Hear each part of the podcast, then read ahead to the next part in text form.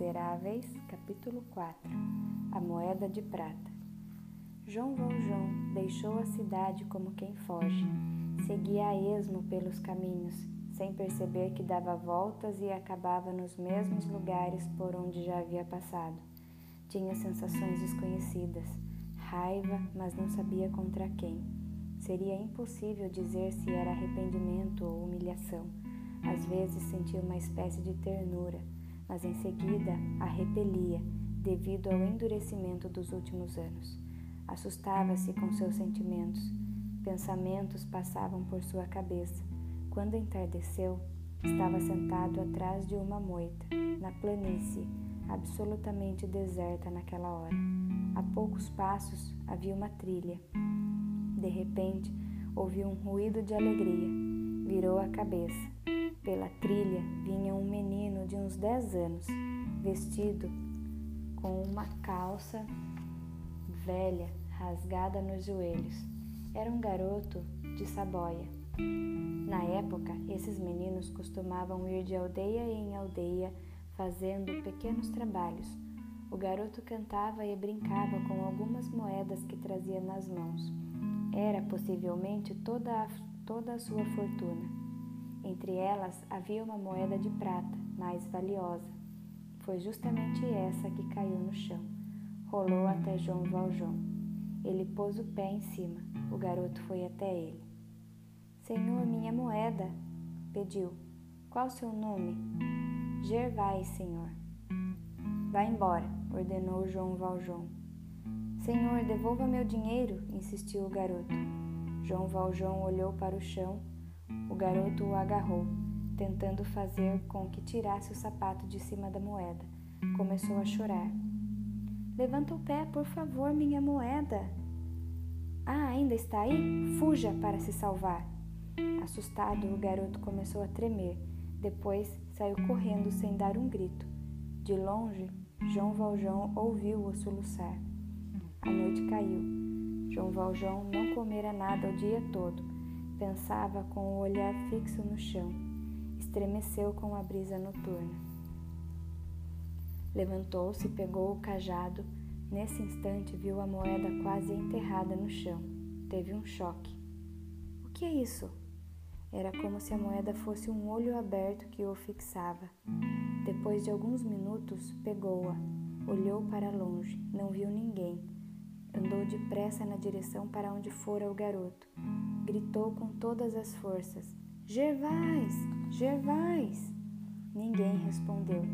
Esperou, começou a correr, com a moeda na mão à procura do menino. Se ele tivesse ouvido, apareceria. Sem dúvida já estava longe.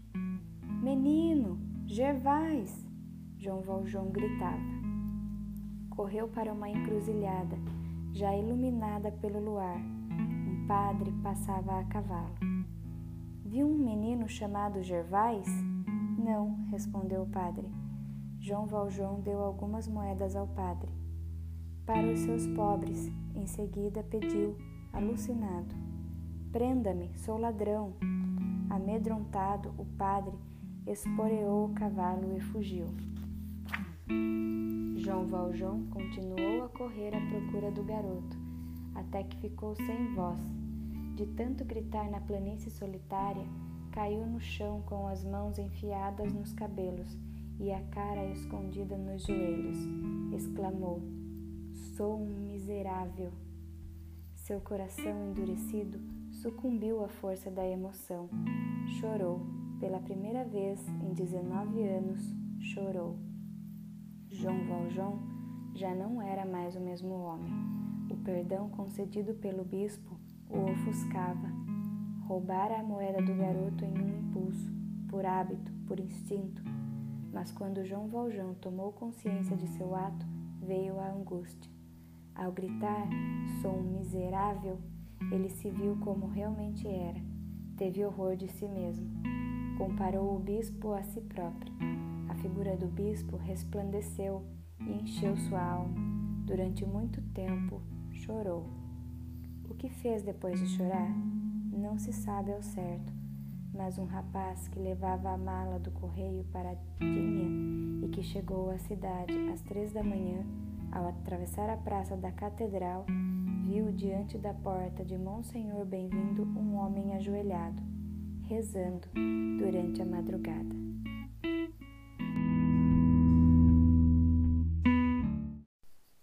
Os Miseráveis, segunda parte, o Prefeito, capítulo 5, Cosette. Dois anos se passaram. Em 1817, o rei Luís XVIII da França comemorou os 22 anos de seu título. Napoleão estava exilado na ilha de Santa Helena. A lembrança da Revolução e das guerras napoleônicas ainda dividia os franceses. Alguns ainda acreditavam na Revolução, na qual o rei Luís XVI fora destronado e morto na guilhotina, assim como sua esposa, Maria Antonieta, e foi criada a República.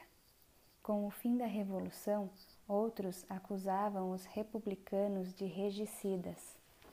Boa parte das pessoas concordava que, é, que a era das revoluções tinha acabado mas ainda havia muitos republicanos, como veremos mais tarde. Vivia em Paris, nessa época, uma jovem costureira chamada Fantine. Era alegre e gostava de rir. Ao fazê-lo, mostrava seus magníficos dentes. Tinha longos cabelos loiros, lábios rosados. Enfim, era linda. Teve um namorado, mas ele a abandonou. Para o rapaz, Fantine foi só uma aventura. Para ela, foi seu primeiro amor. A ele se entregou completamente. Do romance nasceu uma menina, Cosette. Abandonada por algum tempo, Fantine tentou sobreviver das costuras, mas, durante o romance, abandonara seus fregueses, não conseguiu recuperá-los. Percebeu que estava prestes a cair na miséria decidiu voltar à sua cidade natal, chamada